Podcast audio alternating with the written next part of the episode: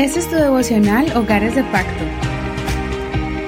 Bendiciones en el nombre de Jesús. Vamos a comenzar el devocional del día de hoy. Estoy muy feliz, muy contento en tener este privilegio de compartir la palabra del Señor con ustedes y así juntos podamos crecer aprendiendo de la palabra del Señor y todas esas palabras de sabiduría que el Señor ha puesto en este Antiguo Testamento, en estos libros donde aprendemos de historia, pero también vemos grandes lecciones para aplicarlas a nuestra vida espiritual en el día de hoy. Hoy vamos a mirar un tema y lo vamos a titular Dios prepara y alista los recursos para bendecirte. Esto lo vamos a ver en estos tres capítulos, el 8, el 9 y el 10. Dios prepara y alista los recursos para bendecirte. Quiero recordarte que en el pasado programa miramos los capítulos 6 y 7 y también miramos un tema muy especial, así que puedes ir a nuestra página de Facebook en Hogares de Pacto Devocional para escuchar este programa si no lo has escuchado o puedes escucharlo en Spotify, Google Podcast, Apple Podcast, búscanos allí como Hogares de Pacto Devocional. Vamos a continuar entonces con la vida de los reyes de Israel y Judá y vamos a mirar cómo el profeta Eliseo sigue obrando, haciendo grandes cosas en medio del pueblo de Dios. Vamos a leer la palabra del Señor Jesucristo y vamos a mirar el primer capítulo en 2 de Reyes capítulo 8 y vamos a mirar la reflexión y después vamos a mirar la reflexión de el capítulo 9 y el capítulo 10 que son prácticamente eh, dos capítulos que hablan una misma historia. Leamos entonces 2 Reyes capítulo 8, verso 1 y 6, y vamos a mirar cómo Dios bendijo a una mujer, a una tsunamita que había perdido sus tierras, y, y vamos a mirar cómo Dios alistó los recursos para bendecirla. Dice así, Eliseo habló a aquella mujer a cuyo hijo había hecho revivir, diciendo, Levántate tú con toda tu familia y ve a residir donde puedas, pues el Señor ha llamado al hambre, y vendrá sobre la tierra durante siete años. Entonces la mujer se levantó e hizo como le dijo el hombre de Dios. Ella con su familia partió y se fue a residir en la tierra de los filisteos durante siete años. Y sucedió que cuando pasaron los siete años, la mujer volvió de la tierra de los filisteos y fue a clamar al rey por su casa y por su campo. El rey estaba hablando con Gehazi, notemos esta parte aquí tan, tan espectacular. El rey estaba hablando con Gehazi, el criado del hombre de Dios, y le decía, Cuéntame, por favor, todas las grandes cosas que ha hecho Eliseo.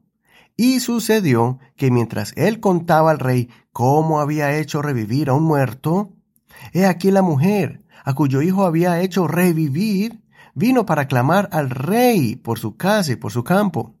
Entonces Gehazi dijo, así todo sorprendido, dijo, Oh, mi señor el rey, esta es la mujer, y este es su hijo, a quien Eliseo hizo revivir. El rey preguntó a la mujer, y ella se lo contó. Entonces el rey le asignó un funcionario diciendo, haz que le sean devueltas todas las cosas que eran suyas y todos los productos del campo desde el día que dejó el país hasta ahora. Hasta aquí la porción de este capítulo, pero recuerda leer todo el capítulo completo para que no te pierdas esta historia y las demás que no hemos podido leer el día de hoy. Aquí en este capítulo podemos leer y podemos ver cómo Dios obra de forma que nosotros no entendemos. Por ejemplo, esta mujer que perdió todo y cuando quiso regresar para recuperar sus tierras, ya Dios estaba obrando en su necesidad. En algo que parece una casualidad, el criado de Eliseo estaba hablando con el rey, pues el rey le, le estaba preguntando acerca de los milagros de Eliseo. Cuando la conversación estaba ya terminando, esta mujer entra allí en ese momento y aparece delante del rey para presentarle su petición. Entonces el rey, todavía conmovido con esta historia de este milagro que había hecho Eliseo, le concede a la mujer todas las tierras que había perdido y manda para que se las devuelvan.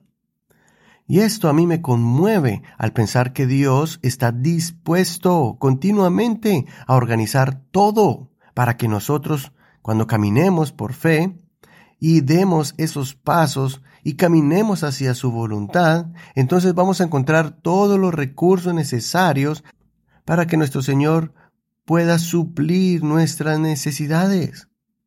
Esta mujer se dejó guiar por el siervo de Dios y aprendió a moverse en fe. Estoy seguro que Dios también hará lo mismo contigo, conmigo, si nosotros damos esos pasos de fe necesarios. Y yo sé que Dios te pondrá en el camino los recursos y las personas que te van a ayudar para que puedas obtener la victoria sobre tu lucha, para que puedas recibir la bendición de Dios y puedas recuperar aún las cosas que hayamos perdido. Qué hermoso y qué impresionante cómo Dios prepara todas las cosas a favor de sus hijos, a los que le agrada. Ahora vamos a mirar en el capítulo 9 y en el capítulo 10 y vamos a mirar en estos siguientes capítulos que Dios hace lo mismo, Dios prepara cosas y personas, pero en este caso lo hace en otro sentido. O sea, Dios en este capítulo, en el 9 y en el 10, Dios levantó personajes que hicieran juicio en contra de aquellos que se burlaron de Dios, que hicieron maldades y que se llenaron de arrogancia. Muchos de estos reyes confiaban en sus ejércitos y sus guardaespaldas. Nunca temieron algún ataque, pero Dios debía cumplir su palabra, trayendo condenación a estos reyes y reinas que derramaron sangre inocente y blasfemaron contra el Señor. En el capítulo anterior, Dios preparó el corazón del rey para que extendiera misericordia y bendición. En el capítulo 8 a la tsunamita. Pero en este capítulo vemos a Dios ungir a Jehú como su instrumento de juicio y castigo, como está en 2 de Reyes capítulo 9 en el verso 4. Voy a leer estos desde el verso 4 hasta el verso 8. Aquel hombre, el criado del profeta, fue a Ramot de Galaad entonces entró, y he aquí que los jefes del ejército estaban sentados. Y dijo, Jefe, tengo un mensaje para ti. Jehú respondió, ¿para cuál de todos nosotros? Y él respondió, para ti, jefe. Jehú se levantó y entró en la casa, y el joven derramó el aceite sobre su cabeza y le dijo, Así ha dicho el Señor Dios de Israel, yo te he ungido rey del pueblo del Señor, de Israel, y tú herirás a los de la casa de Acab, tu Señor, para que yo vengue la sangre de mis siervos los profetas y la sangre de todos los siervos del Señor derramada por mano de Jezabel. Toda la casa de Acab perecerá. Exterminaré a todo varón de Acab en Israel, tanto a los esclavos como a los libres. Hasta aquí la porción de la lectura. Entonces aquí miramos que Dios levantó a Jehú, Dios lo capacitó para que fuera efectivo en cumplir las profecías del Señor en contra de estos reyes malos. También podemos aprender que Dios es grande en compasión, pero que también es fuego consumidor y que se indigna de la injusticia y sale en defensa del justo, pero castiga grandemente al malo.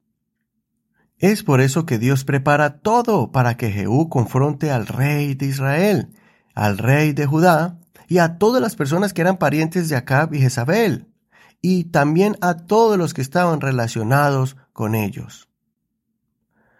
Una sola persona, Jehú, con algunos de sus soldados, fueron capaces de exterminar en un lapso de tiempo muy corto a toda la dinastía de Acab.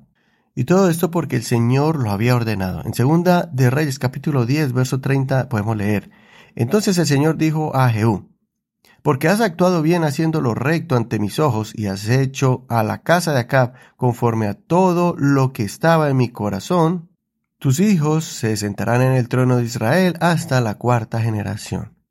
Entonces, si tú lees todo el capítulo 10, vas a ver cómo Dios utilizó a Jehú para hacer justicia en el pueblo de Dios.